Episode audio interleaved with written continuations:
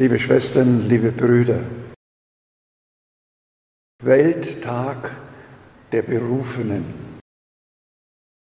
Die Kirche, Mutter der Berufungen, das ist das Thema meiner Predigt. Als erstes gilt es zu entdecken, dass die christliche Berufung, wie auch alle anderen Berufungen, im Schoß des Volkes Gottes entstehen und Geschenke der göttlichen Barmherzigkeit sind. Die Kirche ist das Haus der Barmherzigkeit und sie ist der Boden, auf dem die Berufungen aufgehen, wachsen und Frucht bringen. Jede Berufung in der Kirche hat ihren Ursprung, und das ist auch meine ganz persönliche Erfahrung in jungen Jahren gewesen. Sie hat also ihren Ursprung im barmherzigen und liebenden Blick Jesu. Die Umkehr und die Berufung sind wie zwei Seiten einer Medaille und eine beständige Inspiration im ganzen Leben eines missionarischen Jüngers. Umkehr und Berufung, ja, darauf kommt es an. Sie entstehen auch dort, wo Christen nach dem Rat des Paulus der Gnade Gottes treu bleiben und dem Herrn mit Freude dienen wenn das das Kennzeichen unserer Gemeinde ist, dann werden aus ihr auch wieder Berufe kommen. So wie in der Vergangenheit schon. Also entdecken, worauf die christliche Berufung besteht. Und ein zweites, der Ruf Gottes erfolgt durch die Vermittlung der Gemeinschaft. Ein erstes dazu. Gott ruft uns, Teil der Kirche zu sein. Und nach einer gewissen Reifung in ihr schenkt er uns eine je eigene Berufung. Den Weg der Berufung geht man zusammen mit den Brüdern und Schwestern, die der Herr uns schenkt und an die Seite gibt. Denn wir sind ja miteinander berufen, jeder auf seine besondere Weise. Die kirchliche Dynamik der Berufung richtet sich gegen die Gleichgültigkeit und den Individualismus. Das Rette deine Seele muss zugleich heißen, setze alle deine Fähigkeiten ein, dass die Seelen deiner Mitmenschen gerettet werden. Unsere Berufung zu entdecken und zu leben hat ihren Grund in jener Gemeinschaft, in der die Gleichgültigkeit durch die Liebe überwunden worden ist.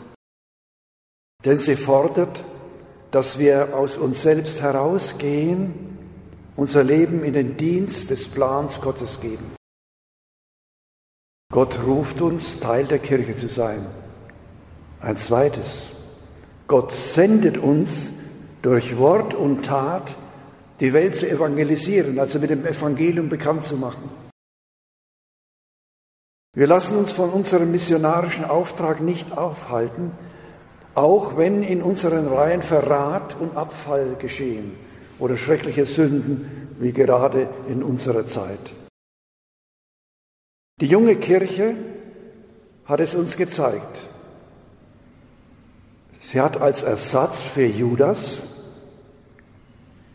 den Matthias gewählt, um ihre Sendung voll ausfüllen zu können. In der ersten Lesung hörten wir, dass Paulus und Barnabas nicht nur Erfolge bei ihrer Verkündigung des Evangeliums hatten. Wenn Menschen das Heilsangebot Gottes zurückstoßen, so sagen die Apostel, zeigen sie sich des ewigen Lebens nicht würdig. Begegnen den Boden des Heils Hass und Feindschaft bleibt als Alternative nur, und das haben wir auch in der Lesung gehört, schütteln sie den Staub von ihren Füßen. Und weiterziehend, sie gehen woanders hin und versuchen es dort.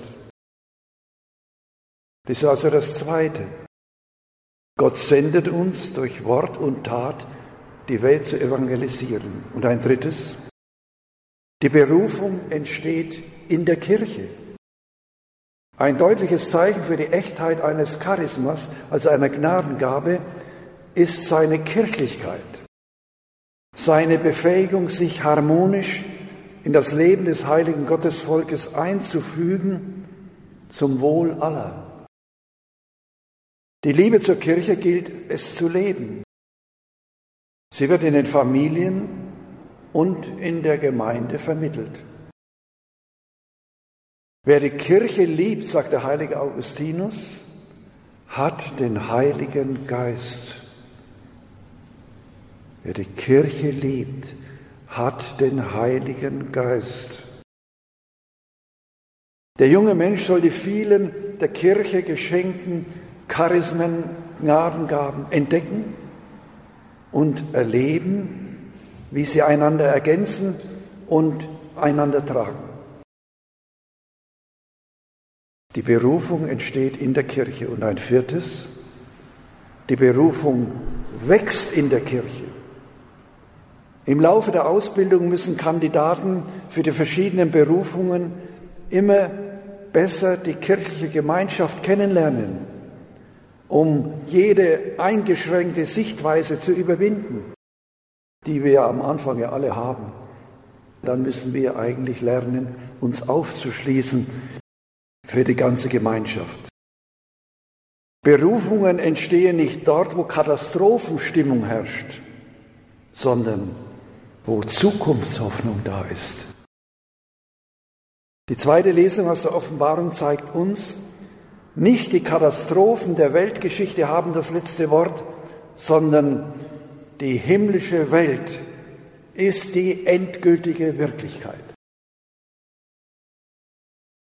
Die Welt ist demnach nicht nur Finsternis. Das geopferte Lamm ist auch der gute Hirt, der Retter und Heiland. Die wegen ihres Glaubens verfolgten und gemordeten sind in Wirklichkeit die Geretteten. Deshalb hat die Kirche als erstes immer die Märtyrer hochleben lassen und ihnen Altäre geweiht von Anfang an.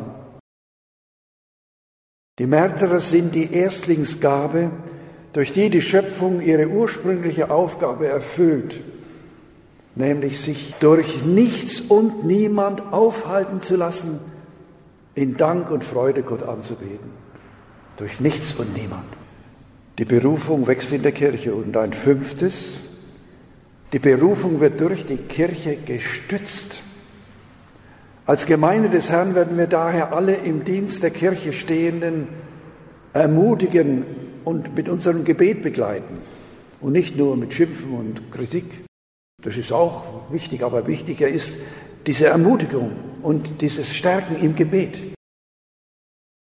Wir werden die Missionare und Missionarinnen an den Brennpunkten der Welt auch durch unser Gebet und unser persönliches Opfer unterstützen und uns selbst um die Weite des Herzens und des Geistes bemühen. Dann werden in unserer Umgebung auch Berufe wachsen. Am nächsten Wochenende wird Radio Horeb wieder diese große Aktion Maria Ton veranstalten, wo sie Rundfunkanstalten in Afrika, besonders in Nigeria, in dem ja zurzeit die meisten Menschen äh, auf der Welt Verfolgung leiden, um dort ja Rundfunkanstalten zu kreieren und aufzubauen, damit ja das Wort Gottes zu allen Menschen kommen kann. Mit der endgültigen Verpflichtung endet der Weg der Berufung in der Kirche nicht, sondern setzt sich in der Bereitschaft zum Dienst, in der Ausdauer und in der Weiterbildung fort. Wer sein Leben dem Herrn geweiht hat, ist bereit, der Kirche zu dienen, wo sie Bedarf hat. Und ich muss immer sagen, als ich Kaplan war, hat man mich nicht gefragt, wo ich hin will, sondern hat mich einfach geschickt. Und wir sind angetreten dort, wo der Bischof uns haben wollte, wo wir wichtig waren. Die Sendung des Paulus und des Barnabas ist ein Beispiel dieser Verfügbarkeit in der Kirche. Und damit bin ich beim dritten Punkt der Predigt. Der gute Hirt kennt die Seinen und die Seinen kennen ihn. Wen? Jesus Christus. So haben wir es Christus im Halleluja preisend gehört. Ein erstes. auf Jesus hören und ihm folgen, wie ihn die Kirche uns verkündet, ist keine lästige Pflicht, sondern ewige Zukunft schenkendes Geschehen. Ewige Zukunft. Ich gebe ihnen ewiges Leben, sagt er. Sie werden niemals zugrunde gehen und niemand wird sie meiner Hand entreißen.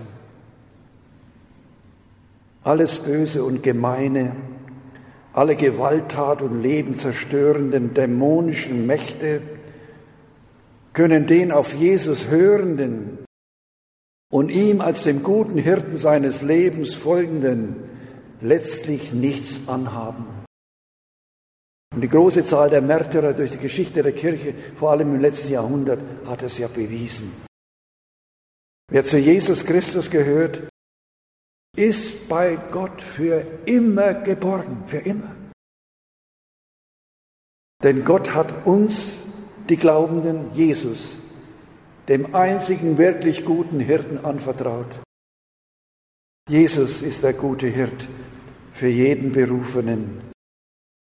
Und der gute Hirt macht uns aufmerksam, und das ist das Zweite, auf die mütterliche Sorge der Kirche für die Berufenen. Sie kommt zum Ausdruck durch das beharrliche Gebet für die Berufenen, durch die Erziehung und Begleitung derer, die den Ruf Gottes vernehmen.